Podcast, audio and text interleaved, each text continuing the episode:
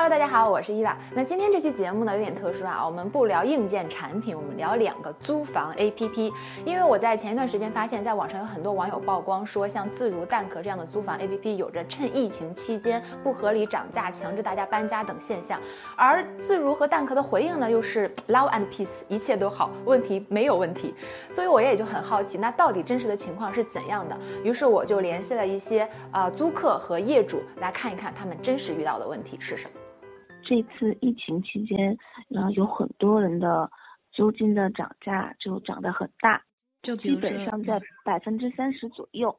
我是三月份到期，我一搜我同小区的，然后同平米数的房子，现在已经涨到三千三千五、三千六了，跟我现在的房租相比涨了一千一。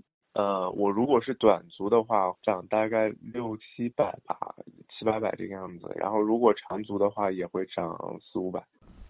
根据很多租客提供的所在小区的价格对比截图，的确有很多租客面临租金上涨的现状，涨幅从百分之五到百分之三十不等。而如果不接受涨租，想要退租，那有些租客会因为无现在无法搬家等问题而面临没有办法无责退租的问题。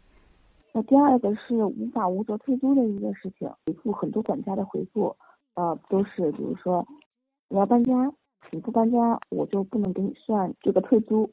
还有一个管家的态度是，你可以无责退无责退租，但是你退租要交一个月房租作为违约金。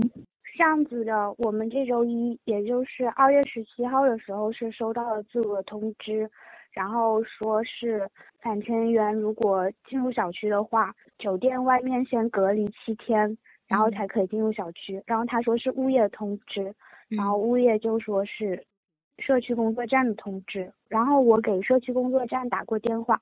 社区工作站说他们没有这样强制隔离，然后自如自如他们也没有办法给我解决办法。开始说是就是给我们提供就是隔离房间，然后现在也说没有办法提供。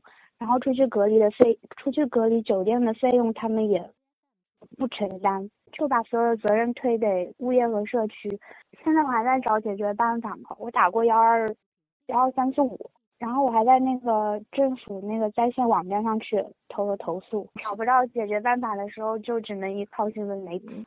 这事儿听起来真的是很糟心。然后呢，我也采访了一些蛋壳的租户，他们也遇到了类似的问题。说是管家给来电话，说这边因为房东要收回房子，让我们就说住不了了，就是让我们现在。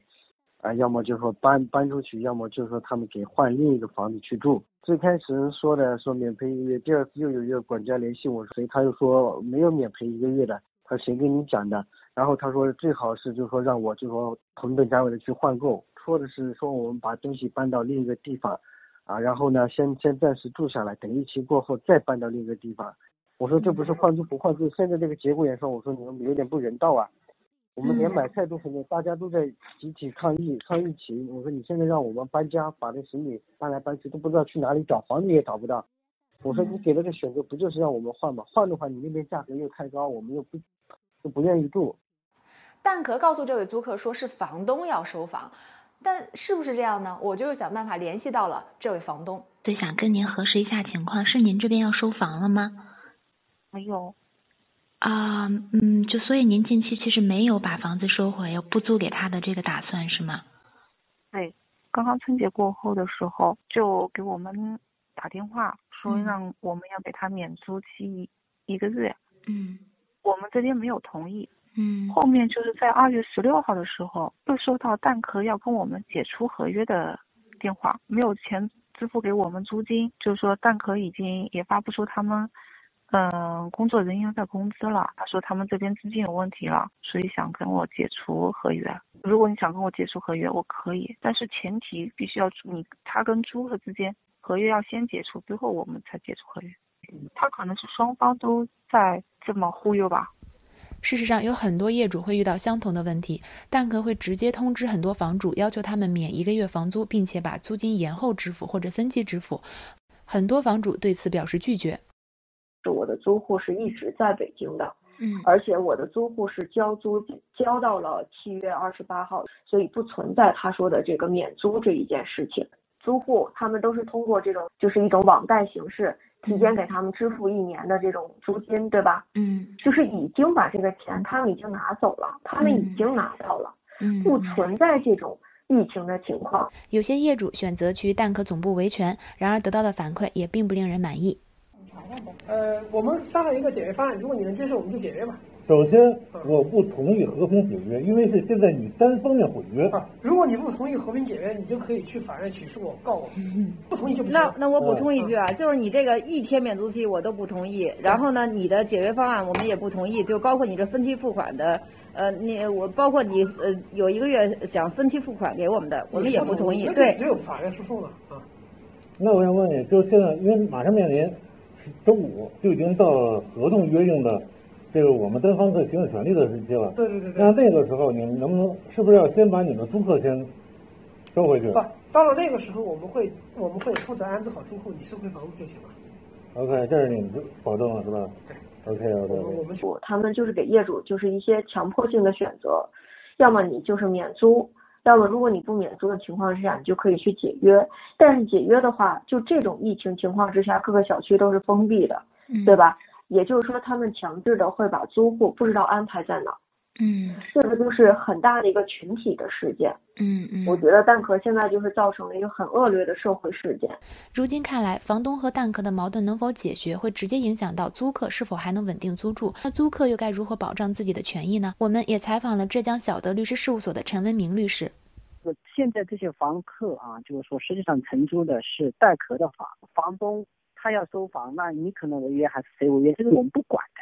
但是至少我这个房子是从你带壳入手，你带壳是一个出租方，你带壳现在不能够把这个房子租给我，不管你什么原因，你只要不能够把房子租给我，那你就属于违约啊，或者说你可以提前收房，那你就按照合同约定提前收房，提前违约相应的规则进行处理，该赔偿赔偿就好了。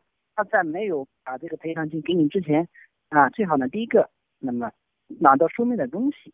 啊，那如果说这个最好的办法，那当然是拿着这个赔偿金再走嘛。那如果说实在这个拿不到，那他比如说晚一点，那好的，把这个解除合同这个协议签掉，把相应的这个约定性条款写清楚啊。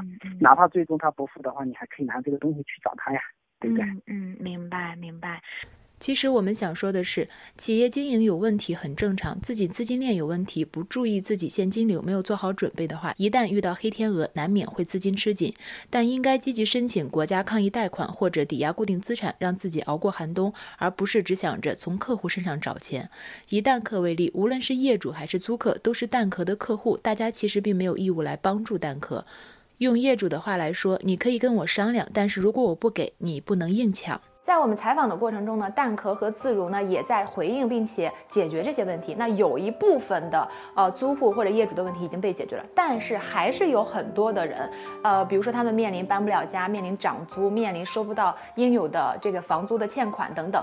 那这些问题还是很多没有解决。作为媒体，凤凰网科技也会尽力为这些已经遇到困难的租客们发声。我们也呼吁有关部门能够尽快看到租房市场在疫情当下遇到的这些难题，能够更好的帮助到他们。